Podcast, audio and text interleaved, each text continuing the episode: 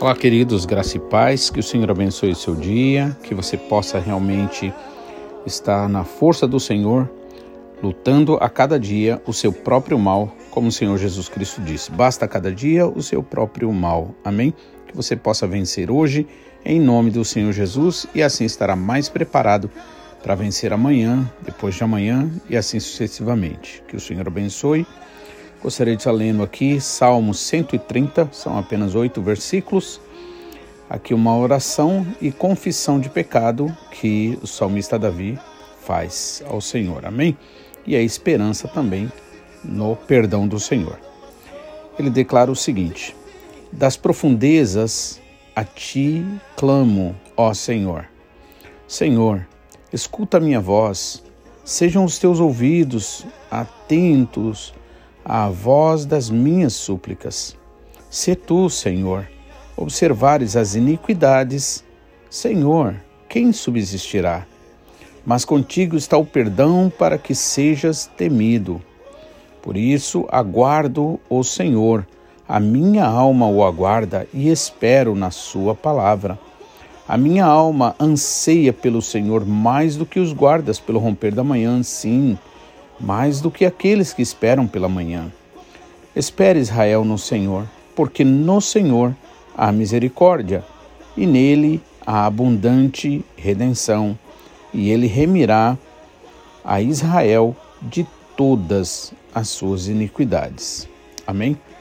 Então, aqui nós vemos que o salmista, né, ele está confessando, ou melhor, admitindo o seu estado, o seu erro, né, os seus pecados, a sua necessidade, né, fazendo aquilo que o Senhor Jesus Cristo disse, fazendo aquilo que o Senhor Jesus Cristo ordenou para nós orarmos ao Pai, para pedirmos a Ele Sua misericórdia, Sua graça, Sua bondade, Seu perdão, né?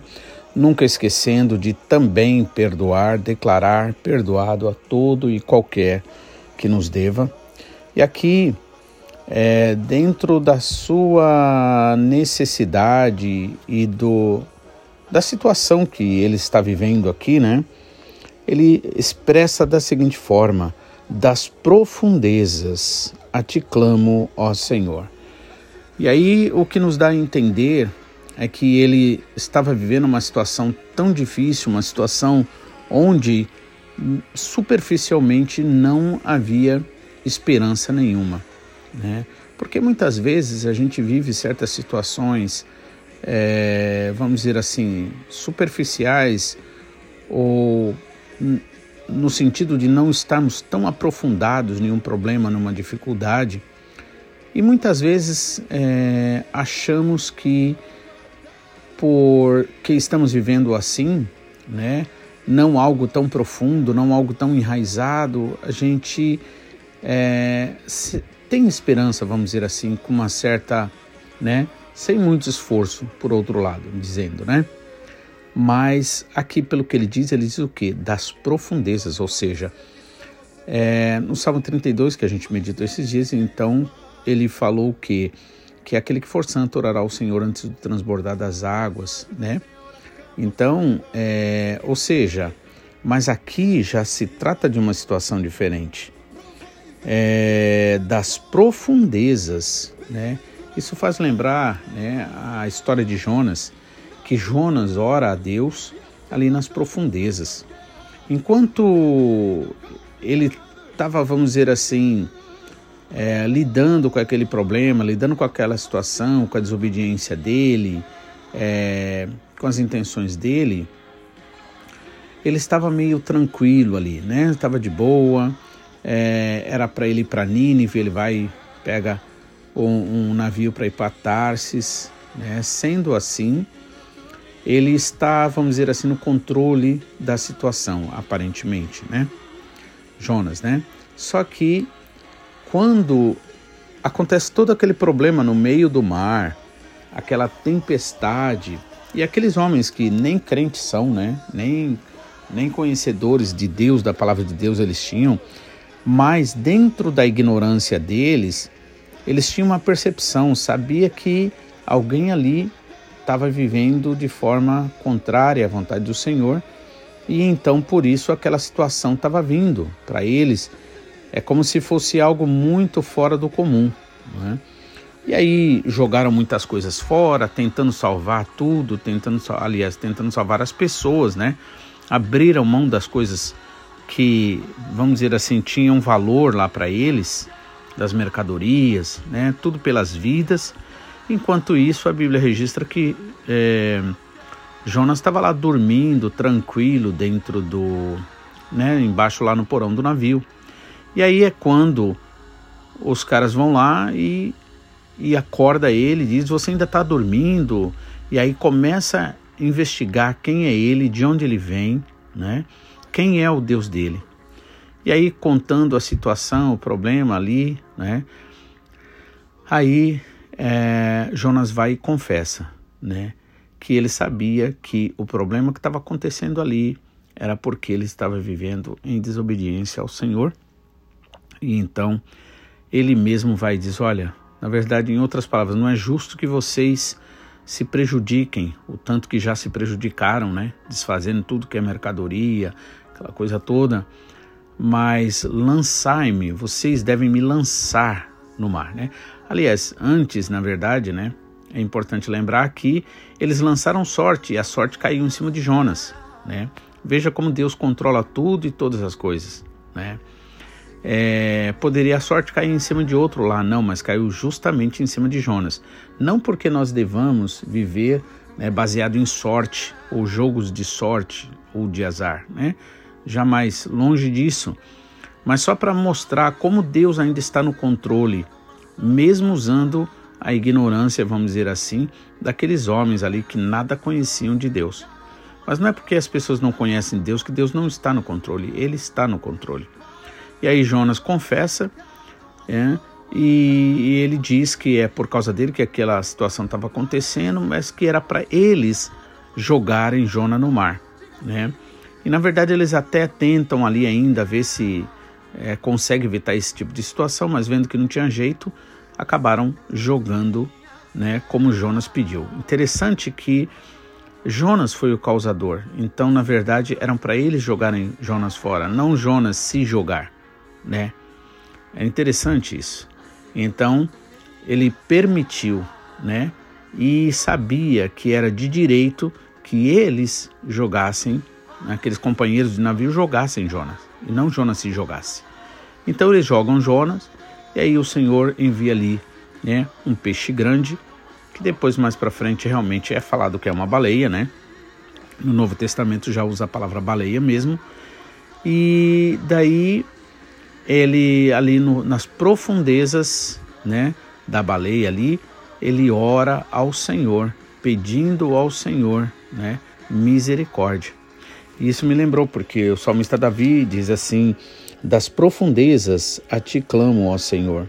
Senhor, escuta a minha voz. Né? Não é necessário que a gente venha orar só quando a gente estiver lá já nas profundezas, ainda que Ainda assim é melhor orar do que não orar, né? Mas o Senhor quer que verdadeiramente a gente ore antes, enquanto há tempo. Por isso que também nos Salmos é dito que aquele que buscar ao Senhor de madrugada, significando aquele que busca ao Senhor o quanto antes possível, melhor, né? Ou, ou achará. Mas aqui, nesse caso, ele está nas profundezas, das profundezas a ti clamo, ó Senhor. Senhor, escuta a minha voz, né? Ou seja, ainda assim ele crê, ele confia no Senhor, mesmo vivendo realmente uma vida totalmente fora da vontade do Senhor. Senhor, escuta a minha voz, sejam os teus ouvidos atento, atentos à voz das minhas súplicas, ele pede, né? E aí ele vai e declara: Senhor, se tu observares as iniquidades, as nossas injustiças, os nossos erros, nossos pecados, Senhor, quem subsistirá? Ou seja, nenhum de nós subsistirá. Mas contigo está o perdão para que sejas temido. Ou seja, É no Senhor que nós obtemos o perdão, é no Senhor que nós obtemos a graça, a misericórdia, a restauração, a transformação, né?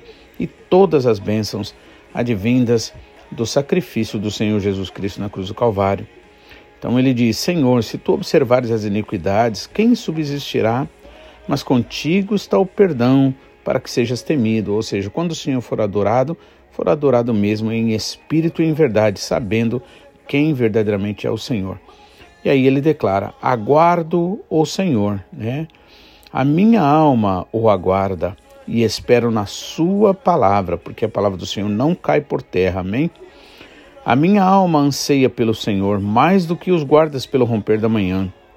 Sim, mais do que aqueles que esperam pela manhã. Ou seja, como Pedro também, né, que apesar de ter ali negado ao Senhor Jesus, quando o Senhor Jesus chega para ele dizendo: Pedro, você me ama? E ele diz: Te amo, Senhor. Faz pergunta segunda vez, ele responde também: Te amo, Senhor. E na terceira ele se entristece e diz: Senhor, o Senhor sabe que eu te amo, né? Ou seja, nós amamos o Senhor independente dessas nossas desobediências, dos nossos erros, né? Mas é preciso verdadeiramente a gente estar, não só ter o Espírito Santo, mas viver, andar no Espírito, né?